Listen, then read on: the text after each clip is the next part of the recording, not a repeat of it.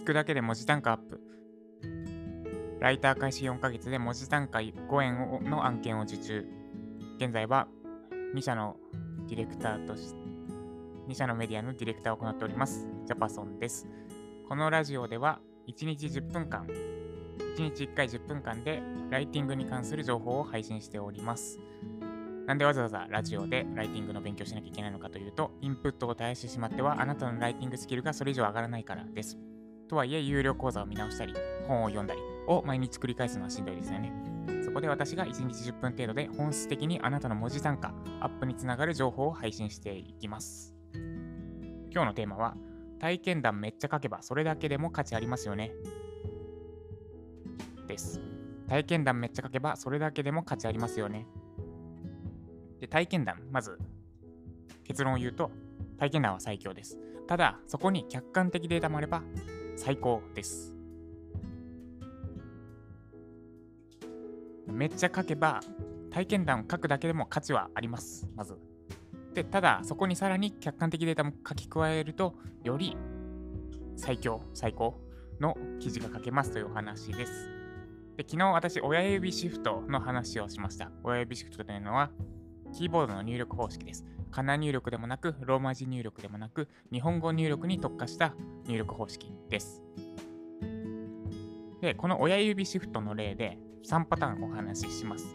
1つ目、客観的、客観的データだけのお話。2つ目、主観的、体験談だけのお話。3つ目、主観、あ、体験談プラス客観のお話。3つですね。えー、体験談だ、あ、違う、ごめんなさい。客観的データだけの話、体験談だけの話、体験談と客観的データどっちも交えた話。まず1つ目、客観的データだけの話です。これ、実は昨日の配信がそうだったんですよね。えー、親指シフトの入力、めっちゃいいらしいです。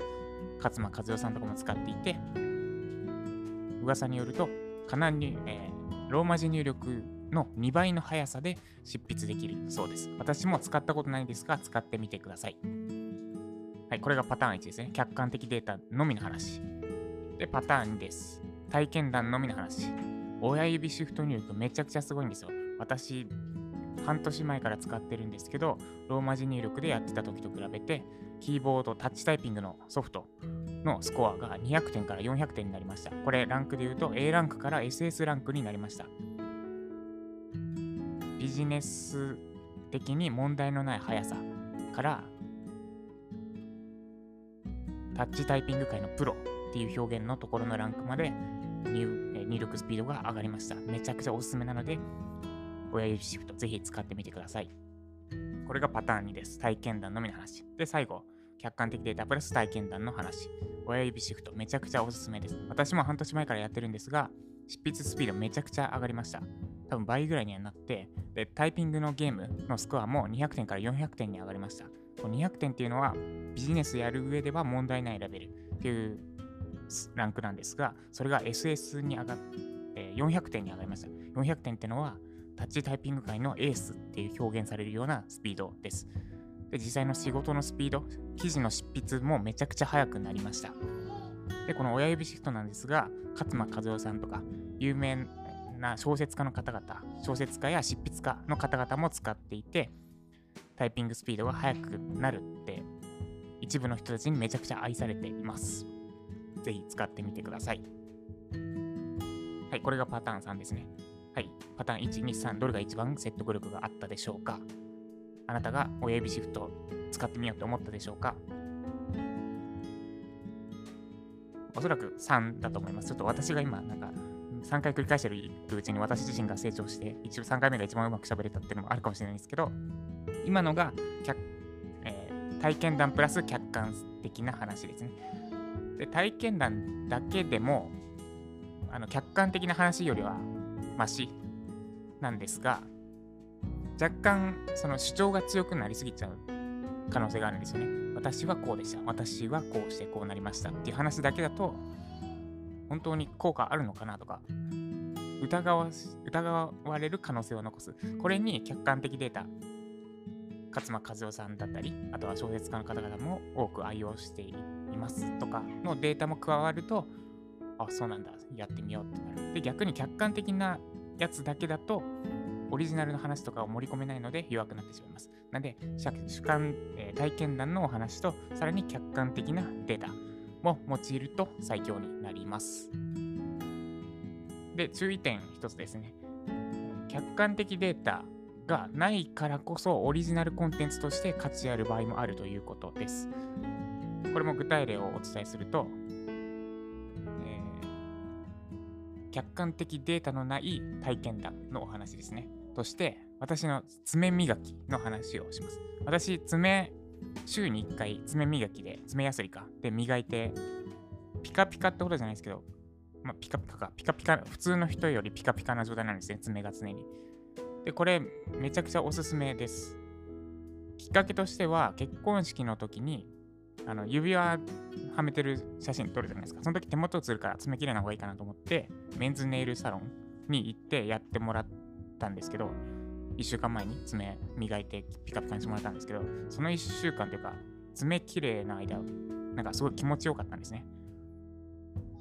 爪っていつでも見れるじゃないですか。ででもパッと見た時に爪が綺麗だとすごい気持ちよくて、なんか仕事もできる、丁寧にやれるような気がしていて、それ以降、爪やすり自分で買って週に1回程度磨いてます。だからビジネスマナー研修、新入社員のビジネスマナー研修とかで、靴は磨けって言われるじゃないですか。あれに絶対爪も加えるべきだろうって思ってます。で、ウェブライターの場合、靴履かないじゃないですか。まあ、ほとんど家でやるから。だから、磨くべき靴じゃなくて爪じゃねっていう一個人の意見があります。ぜひ、私の爪やすりのリンク、私が使っている爪やすりのリンク概要欄に貼っておきますので、ぜひあなたも爪磨いてみてください。特にメンズの方ですね、おすすめです。っていう話があったとしますね。で、これ、客観的データ調べたんですけど、なかったんですよ。爪磨け、社会人は爪磨けみたいな。むしろ、ちょっと出てきたやつが、あとメンズも爪を磨けみたいな書いて、記事が、えっと、8時ぐらいに出てきたのかな。出てきて、で、アンケートの結果、女性に聞いてみたアンケートの結果、4割が爪のケアをしている男性はめめしいと答えたみたいなデータがあって、いや、知らんがなっていう。別に女性受け狙って爪磨いてるんじゃねえんだよ。こっちは、みたいな。で、かつ4割ってことは6割は好意的に見てってことですね。え、だったら俺その好意的に見てくれる6割の人たちを大事にしたいよとか、まあ、ツッコミどころもりもりだったんですけど、その話それましたね。で、だから、このこういう客観的、例えば、ホリエモンも爪磨けって言ってるとかが、とか、客観的になデータがないオリジナルの情報って、オリジナルだから強いんですよね。今私完全にオリジナルの話してて、これ多分誰も言ってないです、他に。爪磨け。で、こういう客観的にない情報こそ価値あるっていう場合もあるので、客観的データないからダメなんだとは思う必要はないですとこですね。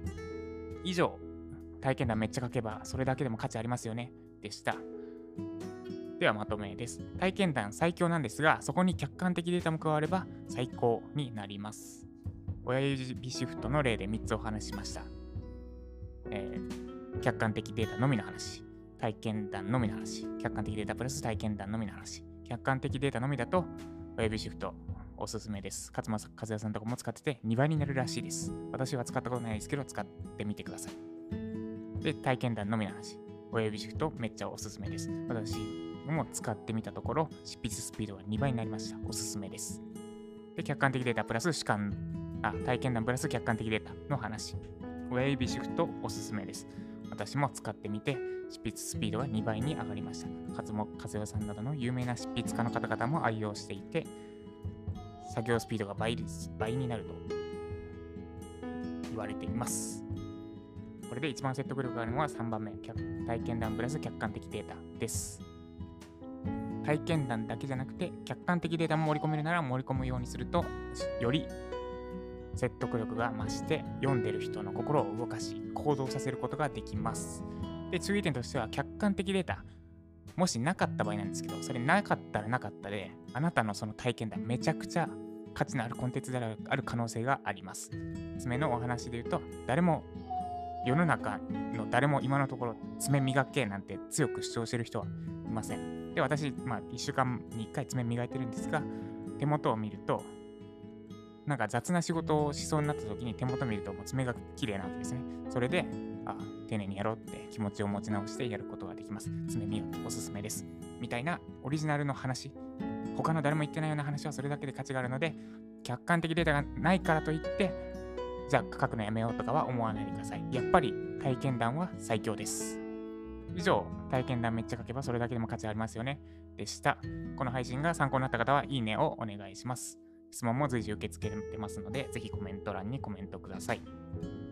まだフォローいただいてない方は、スタンド FM のアプリをインストールしてフォローしておくと、えー、2倍速で聞けたりしていろいろ便利なのでアプリフォロ、アプリをダウンロードしてフォローもしておいてください。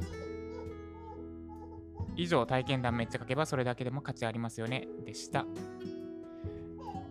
えー、今日は、今日は火曜日ですね。昨日結局メルマガの仕組みを作れていて、最後までやりきれなかったんで、メルマガの仕組み作りの続きをやっていきます。